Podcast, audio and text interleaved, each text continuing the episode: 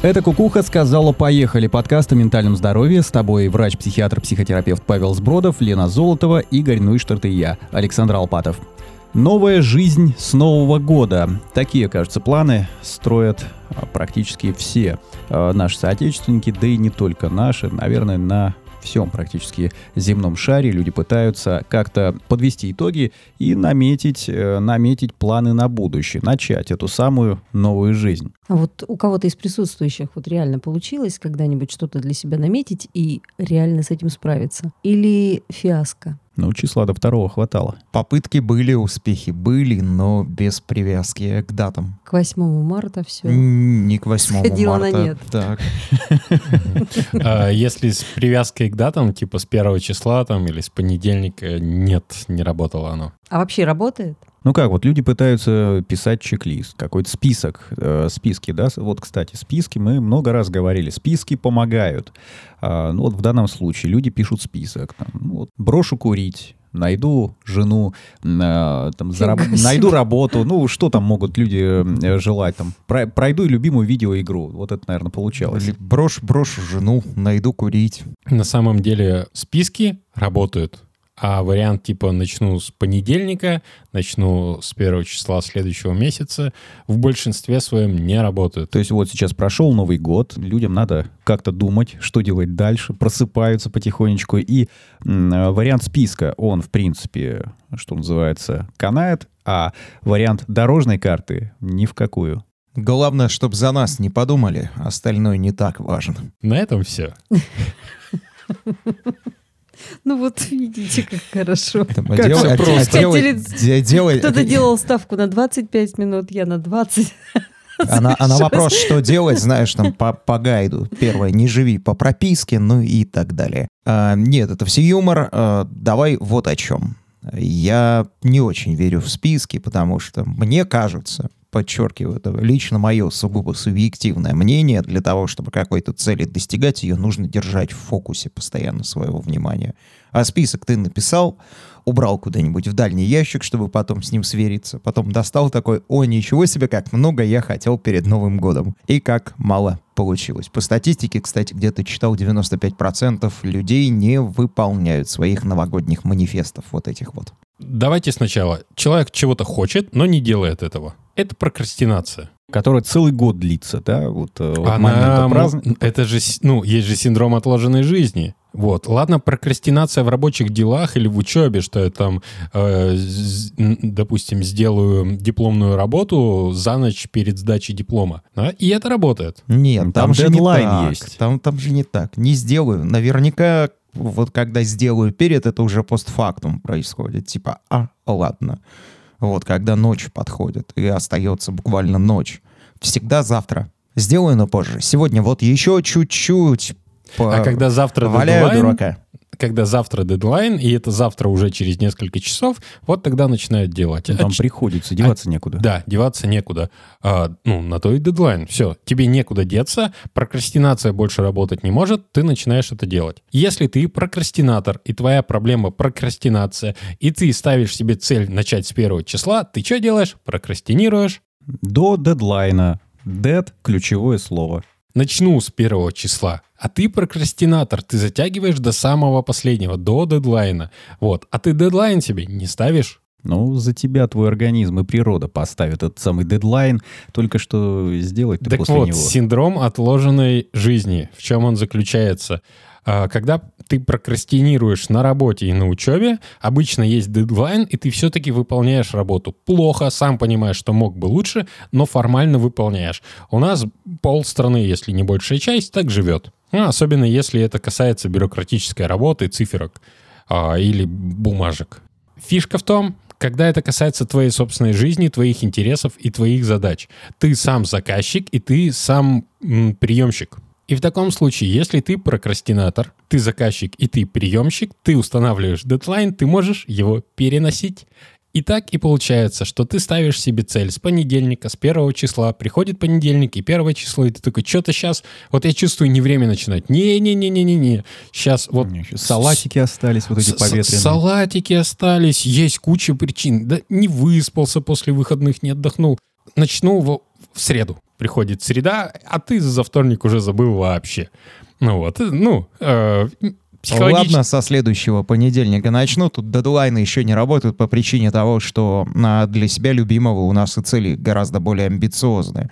Если, условно переводя на студенческую жизнь, курсач с грехом пополам за ночь ты напишешь, то вот похудеть на 10 килограмм за ночь у тебя вряд ли получится. Вот. И... Если ты там не профессиональный боец И какой-нибудь. возникает отложенная жизнь. Начну завтра, начну с понедельника, начну с пятницы. И через какое-то время, ну, с первого числа, э, когда приходит намеченный срок, ты его начинаешь переносить вытеснять, начинаешь забывать, амнезировать, рационализировать. Почему не сегодня включаются все психологические защиты, которые... Время не пришло. Да, потому что изменение — это стресс. Э, А ты что, сам себя на какой-то стресс будешь обрекать? Ну вот, Нет. возвращаясь к жопе, да, из нее можно либо вылезти, либо думать и рационализировать, почему ты там оказался, вот, и время ты потратишь все свое именно на нахождение в жопе и рационализаторство. Да. И ты отложишь всю свою жизнь, и всю свою жизнь проживешь в жопе. И вот он, синдром отложенной жизни, вот самое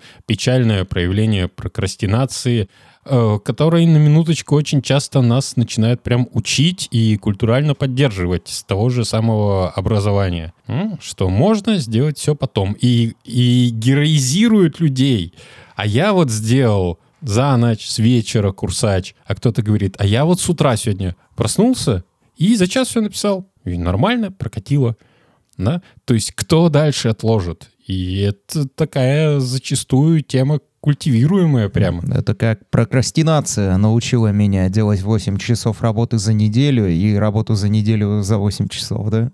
А когда ты становишься взрослым, независимым, вот живи, развивайся, двигайся к своей мечте, вот эта штука начинает тебе очень сильно мешать, потому что это привычка, это привычная модель поведения, и ты будешь к ней стремиться. И мало того, изменение — это стресс, а стресс, он напрягает, пугает, не хочется туда входить, этому себя подвергать, срабатывает привычка, срабатывают психологические защиты, и вот второе, третье, четвертое, пятое, двадцать пятое число, а ты так и не начал. Новую жизнь. Ну, там еще, знаешь, скорее всего, какие-то разово очень невыполнимые условия, потому что вот с 1 января я брошу курить, брошу пить, начну нормально питаться, пойду в спортзал, выучу английский, пятое, десятое. 5 января, но И- мне надо. И если ты разом хотя бы попробуешь начать это делать, вот, э, при условии того, что нужно не потерять привычную это, знаешь, колею и жизнедеятельность тоже поддерживать на каком-то нужном уровне, ты с ума сойдешь к третьему. Мгм. Поэтому это не работает, потому что оно, а, учитывая прокрастинацию, становится не физиологическим. Как тогда начать новую жизнь? Э, Тут, наверное, нужно начать все-таки со списка, потому что список, который ты себе пишешь э, перед Новым годом, он какой-то такой, ну, очень Вот идеализированный. я знаю один секрет. Надо планировать только приятное. Слона надо есть по кусочку. Да. Э, Это Или важно. планировать Это что-то важно. такое, что ты А будешь еще делать неплохо с прожаривать эти кусочки. И вот, а, слон, боль- большой слон, да, а, большие изменения в жизни. Как начать что-то делать? Ну, список для начала это вообще шикарная штука. То есть ты берешь и вычленяешь, что там у слона есть, как можно это скушать, как это можно куда-нибудь, бивни, например, можно продать или сделать из них какие-нибудь шахматы, например. Вот, вот, вот. Э, Чертишь ты себе своего слона э, и записываешь туда все какие-то позитивные, на твой взгляд, изменения сначала. Да я бы предложил, знаешь, писать максимально полный список того, чего тебе бы хотелось, а потом из него вычеркивать нещадно то, что тебе нахер не надо. Вот, например, английский. Ну вот если он тебе не нужен, а, памятуя подкаст с преподавателем английского, а, он утверждал, что для себя, для себя любимого, если у тебя нет какой-то вот весомой надобности, например, по работе или в рамках твоей миграции куда-нибудь, э, не выучишь. Как показывает практика человека, который этим занимается. И еще что-то менее важное прямо сейчас нещадно удаляй. Потому что, скорее всего, твоей фокусировки на вот каком-то солидном количестве объектов не хватит. Мгм. Пишешь первый список с заголовком «Я хочу». И выписываешь максимум вообще, что тебе приходит в голову. Вообще все, все ассоциации. Бросить пить, курить, стать космическим рейнджером. Да. твоя задача выписать все, что у тебя ассоциативно связано с выражением «я хочу». Вытащить максимум из себя. Вот. И с, именно с той концепцией, что не все хотелки стоит удовлетворять. Но сейчас мне нужно их все перед собой, перед глазами на листок вытащить из головы, э, потому что там их куча всяких разных, и в них легко запутаться. А тут я на них посмотрю и смогу вычеркнуть.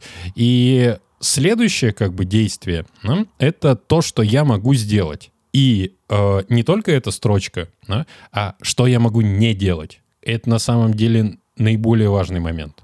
Вычеркнуть из своих хотелок то, что я могу не делать. Вот второй шаг. Дальше смотришь, у тебя остается списочек поменьше.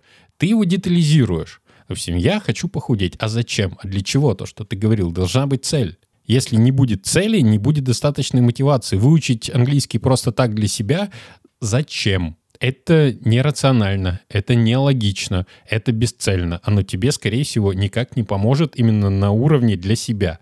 Если у тебя есть какая-то цель, например, ну, э, общаться с иностранцами, смотреть фильмы на языке оригинала, э, переводить какие-то твои профессиональные статьи с иностранного языка, уехать в другую страну и там общаться, либо заниматься какой-то специализированной деятельностью. Это все будет цель, это конкретная практическая мотивация, оно будет подстегивать и объяснять, зачем ты тратишь на это свое драгоценное время, когда мог бы полежать. Поэтому максимально расписываешь. Не пойти в спортзал. Ну, пойдешь ты в спортзал, постоишь, посмотришь, и больше не пойдешь. Потому что, а зачем? Я там все видел. Я все видел, все как бы, зачем мне туда второй раз Даже идти? больше, чем бы мне того хотелось. Есть про спортзал очень интересная штука. Я вот правда не могу понять, почему а, во всех спортзалах, в которых я был, при а, полностью свободных шкафчиках в- на территории всей, бляха, раздевалки, когда вас там двое, тебе обязательно, бляха, дают соседний от какого-то мужика, который там уже есть. Нужна цель, чтобы все это терпеть. М? Цель, она может быть для каждого своя, и максимально ее сделать личной, понятной и А практичной. прямо терпеть. То есть ты предполагаешь, что а, вот терпение и превозмогание — это нужный процесс. Или вот такая Он должна быть цель, ради по- которой стоит терпеть. Подожди, цель должна быть такой, чтобы ради нее стоило терпеть, потому что что-то, какие-то препятствия и проблемы будут появляться, и тебе придется либо их пре- превозмогать, преодолевать, либо какое-то время потерпеть. В том же спортзале это, допустим, мышечная боль после долгого перерыва, когда впервые ты начинаешь заниматься. У тебя будет все болеть несколько дней. И если у тебя не будет высшей цели, зачем тебе это терпеть? Проще туда просто не ходить и не подвергать себя мучениям. На самом деле, на- насколько я знаю и насколько помню, если все-таки немножко потом еще что-то поделать, то мышечная боль пропадает с движением. Но она есть. Ну, Вот. Э, Ты хотел стройную подтянутую фигуру, а получил, хорошее да. здоровье, а получил боль во всех мышцах, во всем теле. Ты больше туда не пойдешь. Ну, так бы люди и сексом не занимались. Ну, прекрасная половина человечества. В смысле? Тут, знаешь, так, это надо с сексологом обсуждать.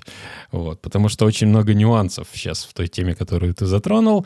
Но да, есть и такие люди. Есть. Ну, они не ходят и не кричат об этом, в отличие от других там сексуальных, а, скажем, приверженцев. Есть такие люди, кому не понравилось и кто больше не занимается. Или, ну, ладно, короче, не будем вот это рассоливать, давай про спортзал, оно конкретнее, и об этом все-таки принято говорить. Так вот, нужна какая-то глобальная, дал- далеко идущая цель. Иначе каждый конкретный раз он будет, может вызывать отторжение, как мышечная боль после физических упражнений. И вот что самое важное про списочек-то. Сначала ты написал то, чего хочешь, потом вычеркнул то, что ты можешь в принципе вообще не делать, оно нафиг тебе не нужно. Остался более маленький списочек, который ты детализируешь, э, прописываешь конкретные цели, практический результат, которого тебе хочется добиться. Потому что чаще всего тебе не просто в спортзал хочется сходить, походить там регулярно, а ты хочешь с помощью этого получить, допустим, э, здоровое, красивое, подтянутое тело чувствовать себя лучше, сбросить лишний вес, начать кому-то нравиться в первую очередь себе в зеркало, вот, э, жить дольше и проще. в результате. да? Вот она глобальная цель. И так вот по ка- каждому пунктику. Зачем это в практическом плане тебе нужно и что оно тебе по жизни принесет? Тогда оно будет иметь ценность и э, оправдывать все то терпение, страдание, которое появится на пути преодоления, потому что это новое, это стресс.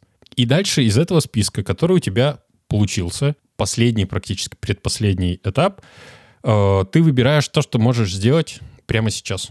Сегодня или завтра. Не с понедельника, не с первого числа, прямо сейчас. Лучше, если конкретно сейчас, сегодня. Идешь и делаешь. Вот это работает.